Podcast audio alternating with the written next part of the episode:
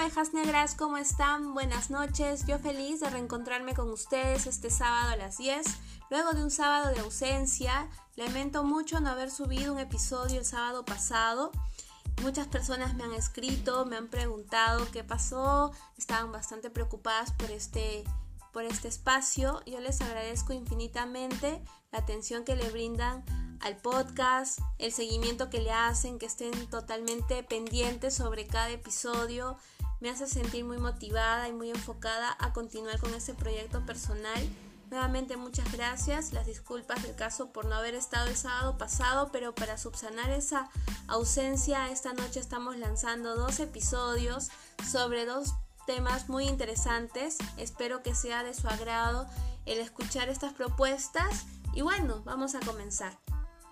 Como lleva el título este episodio, vamos a hablar de prácticas relacionadas a lo que es gestión de personas. Ustedes saben, yo soy psicóloga muy enfocada en el campo organizacional y justamente por mi trabajo y por mi carrera es que siempre estoy pendiente y atenta a los cambios que pueden irse dando en relación a las prácticas que se van desarrollando en la gestión de personas.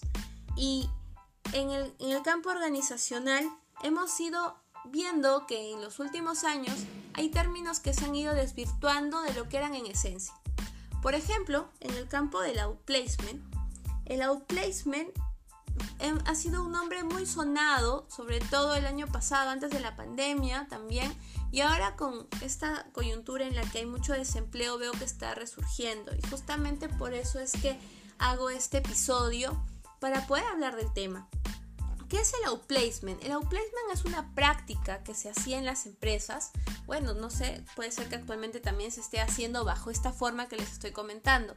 Es la recolocación laboral de una organización a otras empresas. ¿Qué pasaba? De pronto una organización tenía una dificultad económica, iba a tener que hacer un corte de una línea de negocio y tenían que sacar personas. Un grupo de personas que son buenos colaboradores, que tienen un buen desempeño y que lamentablemente no van a poder continuar en la empresa por estas circunstancias que está atravesando la misma organización.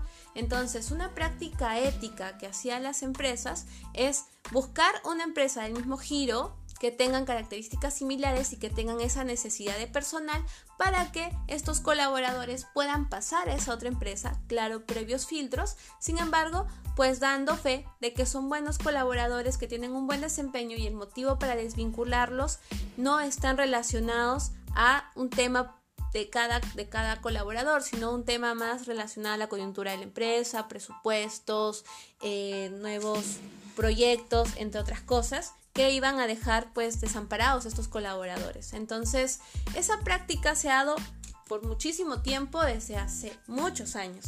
Sin embargo, este término a lo largo de, este, los últimos años ha ido cambiando, se ha ido desvirtuando y han aparecido dentro de muchas consultorías. ¿no? Hay consultoras que ahora te venden el outplacement entonces, el outplacement que te venden estas consultoras no es el mismo que les acabo de mencionar que era en, su esencia y un inicio. Ahora es la recolocación laboral de la persona que está sin trabajo y que finalmente está buscando oportunidades, no le va bien postulando por su cuenta, postula en muchos lugares, no le, no le aceptan y busca esta alternativa para que a través de eh, ejecutivos que están relacionados al campo laboral, que tienen contactos en otras empresas, pueda finalmente reinsertar. Ahora, ¿qué pasa con el término de, del outplacement que venden las consultoras? Las consultoras eh, te ofrecen este servicio de recolocarte, pero obviamente te van a cobrar por ese trabajo. Y adicional a eso, estas personas te ofrece no solamente el hecho de recolocarte, sino una serie de servicios que van relacionados. Entre ellos, pues, te ayudan a hacer tu CV, te hacen la asesoría de cómo pasar una entrevista personal con un reclutador, cómo dar las pruebas psicológicas, entre otras cosas. Eh, lo cual, para a mi parecer, como psicóloga y que trabaja en el área de gestión de personas, me parece bastante inadecuado. Y, por eso justamente hago el episodio para contrastar un poco lo que me parece que está mal dentro de este tipo de asesorías. No digo que todas las consultoras que ofrezcan este servicio estén haciendo prácticas inadecuadas. Sin embargo, en su mayoría, las que he podido yo revisar, eh, me parece que lo están manejando de una manera que no es la, más correcta. Me incomoda así hablar de estos servicios porque como psicóloga que trabaja en el campo, eh, considera que todas las personas cuentan con talento. Y justamente lo que hacemos dentro de reclutamiento y selección, por ejemplo, es la búsqueda de talentos que puedan encajar con un perfil que nosotros tenemos dentro de la empresa. Entonces, para que esa persona pueda ajustarse un perfil, lo que tiene que tener son competencias. Competencias a un determinado nivel que nos permita a nosotros tener la confianza de que va a tener un buen desempeño en ese rol y que va a poder no solamente hacer un buen trabajo allí, sino va a poder crecer a lo largo del tiempo en la organización haciendo una línea de carrera. De esa manera la empresa se ve beneficiada, pero también la persona. Es un win-to-win. Ahora, ¿qué pasa cuando eh, las consultoras que ofrecen el servicio de outplacement hacen este hacen este, este marketing de sus, de, sus servicios. Mm, ellos te dicen que te van a ayudar a recolocarte y te van a enseñar a cómo hacer un bonito CV y cómo responder las preguntas de una entrevista de trabajo. Entonces a mí me da a entender que todas las personas que hacen entrevistas de trabajo hacen las mismas preguntas. por ese motivo es que ellos te enseñan cómo responder esas preguntas. Entonces, indagando un poco más, lo que yo voy entendiendo es, eh, las personas entonces que hacen entrevistas de trabajo hacen preguntas cliché. Entonces, ¿quiénes hacen las preguntas? Usualmente en una empresa, los primeros filtros los hacen los psicólogos organizacionales que trabajan en recursos humanos. Entonces, todos los psicólogos organizacionales están como robots haciendo las mismas preguntas a lo largo de los años al punto de que ya las empresas consultoras tienen balotarios para que te enseñen cómo responder esas preguntas. Es ahí mi incomodidad. ¿Por qué? Porque soy psicóloga y me parece bastante, eh, no sé, sorprendente que tantos psicólogos se hayan preparado tantos años, muchos con especializaciones, diplomados, maestrías, para que estén haciendo las mismas preguntas típicas cada vez que tienen un candidato frente a ellos. Entonces, seguramente por este tipo de práctica es que ahora te enseñan cómo responder ese tipo de preguntas. ¿no? Eh, y, seguramente porque yo he indagado muchas páginas de internet, tutoriales, videos, donde te preguntan cosas y te dicen cómo responder. Por ejemplo, preguntas cliché. ¿Cómo te ves acá a un corto, mediano, largo plazo? ¿Por qué, estás ¿Por qué estás postulando con nosotros? ¿Por qué deberíamos contratarte? Cuéntame cuáles son tus fortalezas y tus aspectos de mejora. O sea, son preguntas que todos los reclutadores seguramente hacen porque en estas empresas y en estos tutoriales te enseñan cómo responder eso. ¿Y saben lo que a mí me hace sentir cuando veo eso? Que es como cuando un niñito de primaria está preocupado por dar un examen difícil. Entonces tú le das el plagio y le dices, estudiate esto y vas a pasar. Y sí, lo hace. Aprueba con 11 y se va feliz. ¿En verdad habremos hecho algo bueno por ese niño? Yo no creo. Simplemente pasado un examen y se ha engañado a sí mismo. Eso es lo que yo considero. Porque partiendo de lo que les mencionaba a un inicio, si la entrevista es para validar competencias, no para que nos endulcen el oído a los reclutadores.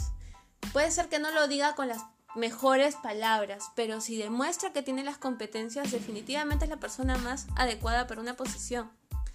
Pero si vamos a ir simplemente a que nos digan cosas bonitas, entonces es, un sinsentido eso.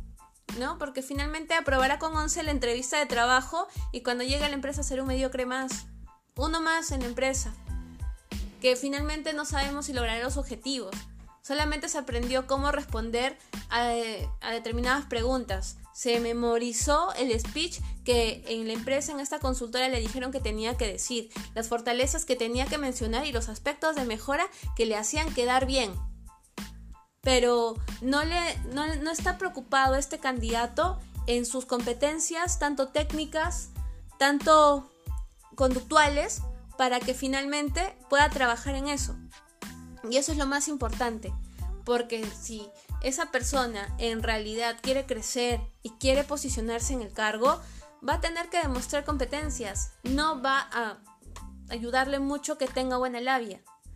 Entonces ahí siento que estas empresas que ofrecen este tipo de servicio pues llegan a, engañar o a estafar.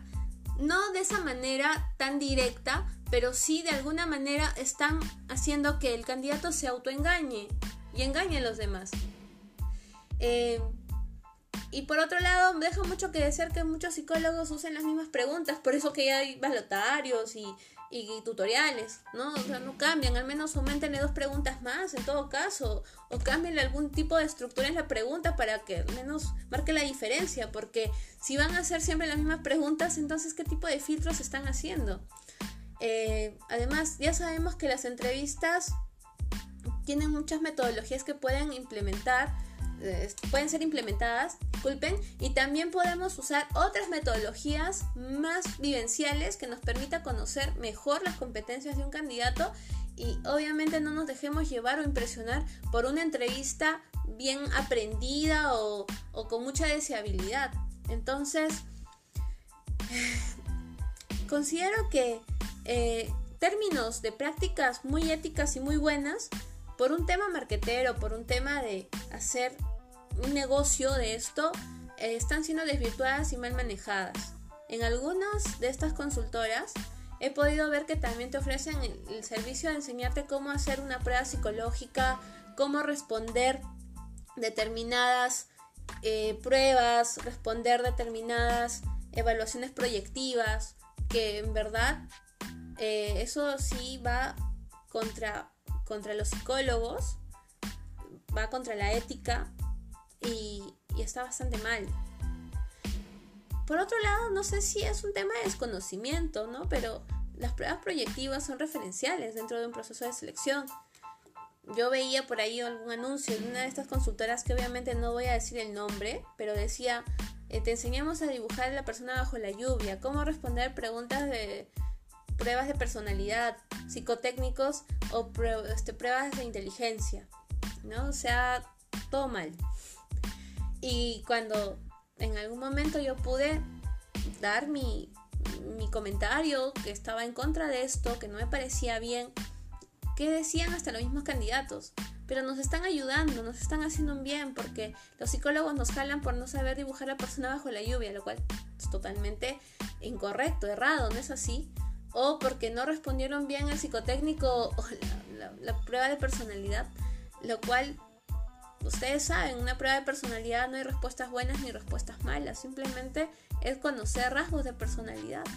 Ahora, puede ser que los rasgos de personalidad de una persona no se ajuste a una cultura y puede ser que por eso decidan no considerarla, pero no es porque esa persona esté mal, Simplemente que hay determinados perfiles, como les menciono, para cada tipo de organización, para cada tipo de área, para cada tipo de puesto. Y ante eso, pues se tiene que ver quién se ajusta más para que no se frustre también la persona cuando ingresa a trabajar. Imagínense, es una empresa muy, eh, no sé, con mucha burocracia, con muchos procedimientos y esta persona es algo bastante resuelta, no le gusta mucho el trámite, es una persona que le gusta más una cultura de clan, donde las personas sean más, eh, un trato más eh, horizontal, entonces obviamente le va a chocar una empresa de ese tipo. Entonces no solamente es para buscar el bien para la empresa, sino también para la persona y no se frustre, no se sienta mal en ese tipo de espacio, pueda sentir que pueda crecer, que pueda desarrollar competencias. Son muchos factores que se tienen que evaluar. Pero esas cosas no las tienen claras ni los candidatos ni las empresas que ofrecen estos servicios. Ahora, lo que a mí también me preocupa es que las personas que están dentro de estos negocios ofreciendo estos servicios, muchos son psicólogos, los mismos psicólogos que son los reclutadores que luego están evaluando en otras empresas. Entonces, eh, por ese lado, a mí, como les menciono, me genera mucha incomodidad porque yo sí apuesto por el talento de las personas y considero que más que enseñarles a pasar una entrevista y que la prueben con 11, como el niño que hace un momento hacía el ejemplo, hay que buscar potenciar las capacidades de las personas, las competencias. ¿no? Y uno como candidato ser consciente en qué debes mejorar. No tengo determinados estudios y son necesarios por una posición, entonces tengo que estudiarlo. Y ahora ya no tenemos ni siquiera excusas. Antes era bueno, es que salgo tarde del trabajo, el tránsito o ese curso lo dictan en otra ciudad. Ahora con esta coyuntura todo lo tenemos al alcance de nuestras manos. Es prender la computadora y conectarnos a internet y es todo para poder llevar algún curso. Hay cursos gratuitos, hay webinars, tenemos seminarios, hay cursos que cuestan muy poco y te enseñan bastante. Entonces no podemos tener excusas ahora que yo no me capacito porque no tengo tiempo, porque no tengo dinero. Y si son competencias conductuales, la única manera de manejarlos y trabajarlas es en la práctica diaria es siendo consciente de cómo yo reacciono, cómo yo resuelvo determinadas situaciones y cómo debería resolverlas para estar en la posición que a mí me interesa. Cómo debería reaccionar ante, determinadas situaciones para poder estar en la posición que a mí me interesa. Entonces es un trabajo más de tener más conciencia de uno mismo, de saber que la, la mejoría no se va a dar porque te enseñan a hacer un CV muy bonito, de pocas hojas, vistoso, o muy marquetero, o con una foto profesional. No, lo que va, te tiene que importar a ti como candidato es ser pues el candidato más atractivo, pero por competencias. Porque lo que digas tenga sentido, porque la experiencia laboral que traes va a sumar en la empresa porque esa información que traslades en la entrevista deje al reclutador la convicción de que eres la mejor persona para la posición, que vas a hacer mucho en ese cargo. Entonces, si tenemos ese enfoque, si tenemos esa información, las cosas van a ser diferentes y no nos vamos a dejar engañar por consultoras que simplemente no sé si todas, no quiero generalizar, pero la mayoría están buscando simplemente beneficiarse económicamente y no les importa la persona que está en el desempleo o que está buscando trabajo, simplemente es un cliente más a quien le están cobrando por el servicio que supuestamente hacen y que entre comillas está bien para ellos. Ahora, no sé si todas estas consultoras recolocan gente y finalmente estas personas que van a, recibir ese tipo de servicios logran pues una firma de contrato. No sé, no he investigado. He visto algunas que han puesto hasta las fotos de las personas que ellos han ayudado a recolocar, que no sé tampoco si es verdad o no, no podría decirlo. Pero también sé, lo que sí sé, es que la manera como ellos recolocan tampoco es que ellos manejen un networking y tengan contactos en todas las empresas. Lo que usualmente veo que hacen estas personas es una vez que ya este candidato ha pasado por todos los servicios que ofrecen, para ya la parte más interesante que es que participe de procesos, lo que hacen es estar muy pendientes a las ofertas que se publican en LinkedIn y lo empiezan a etiquetar ahí. Y van viendo, o sea, el tema de, de que lo hacen vistoso ante los reclutadores, las personas que están haciendo la búsqueda de talento, para que tenga la opción. No sé si más allá de eso hay un contacto de, de la, empresa que hace recolocación con las, em, con las empresas que están buscando talento. Puede ser que sí algunas, puede ser que no, no lo sé, pero no sé qué tan efectivo sea siempre. De la cantidad de personas que postulan o que están en este tipo de servicio, finalmente logran conseguir un trabajo. Si es el caso que sí lo logran, pues perfecto. Ahora, ¿cómo lo están logrando? Ya les dije cómo, ¿no? Aprobando con un 11 esa entrevista de trabajo. Y si no lo están haciendo, pues ya totalmente mal, ¿no? O sea, más allá de que le hacen perder el tiempo al candidato, finalmente ni siquiera logra encontrar un trabajo. Y eso es bastante triste. Y bueno, así es como uno de los términos que menciono desde un inicio, el outplacement se ha ido desvirtuando a lo largo de los años, como también pasa con el término del headhunting. El headhunting es otra práctica que se hace dentro de la gestión de personas. Es, son búsquedas bastante especializadas que se hacen usualmente por un headhunter. El headhunter es un cazatalentos. Eh, son búsquedas que no se publican, no se publican en las bolsas de trabajo. Eh, básicamente es un trabajo de exploración, de indagación de personas de interés para la empresa, en este caso competidora, donde trabaja la persona de interés y lo que se trata de hacer es atraer, conquistar a este candidato para que deje ese lugar donde está actualmente trabajando y se venga a trabajar con la empresa que necesita la posición. Obviamente hay un tema de negociación ahí, tema salarial, beneficios, condiciones de trabajo, porque y hay la seguridad de que esta persona reúne todos los requisitos para estar en esa posición. Usualmente eso es lo que se conoce como headhunting y headhunter, pero bueno, como les digo, ¿no? A lo largo de los años, por un tema marketero, coyuntural, entre otras cosas, también se ha desvirtuado y ahora tenemos los headhunters que te buscan trabajo. O sea, más allá de los que hacen ya lo placement, también hay headhunters que están cobrando por ese trabajo. No sé si es una necesidad eh, dentro de, bueno, no sé, quizás la situación laboral ha estado tan difícil. Yo lo veo ahora que sí, pero esto ya existe desde el año pasado. Este, tan difícil que los headhunters ahora están haciendo este tipo de servicio o es un tema que, como les menciono, aprovechan el desconocimiento y que todos los términos suenan como que raros para poder meter ahí otro tipo de negocio que finalmente confunde a la gente que está buscando trabajo. ¿Y qué hacen estos headhunters, entre comillas? Te ayudan a buscar empleo. Entonces tú le dices en qué empresas te interesa trabajar, en qué áreas, en qué puestos, y ellos te ayudan a entrar y una vez que estás ahí te cobran tu sueldo. O te cobran la mitad del sueldo, o te cobran, no sé, una cantidad que acuerdan previamente contigo, pero que no es bastante, que no es nada barato. ¿Ya? Entonces, bueno, estos headhunters ahora han aparecido ¿Y qué pasa con todas estas apariciones? Así como cuando apareció el coaching, ¿no? Eh, cuando apareció el coaching era novedoso, un nombre raro, un nuevo término. ¿Y qué sucedía? Eh, como era un nuevo término, las personas estaban interesadas en esto, porque al parecer era una nueva eh, herramienta que se está utilizando para que las personas logren conseguir propósitos a corto plazo o a mediano plazo. Eh, pero como se volvió tan novedoso y tuvimos como una especie de bombardeos de, coach, entonces ya todos eran coach y ya no sabíamos qué coach sí tenía una acreditación, una formación y quién se había autodenominado coach, que finalmente nos pasa ahora, tenemos buenos coach y también tenemos vendehumos. Entonces lo mismo pasa con otros términos, ¿no? Puede ser que el término sí está usado como en su, inicio era considerado, pero ahora como también hay otros que venden lo mismo, pero con el mismo nombre, o y hacen otra cosa en realidad que es más este marquetero, más para beneficio de sí mismos, entonces genera confusión.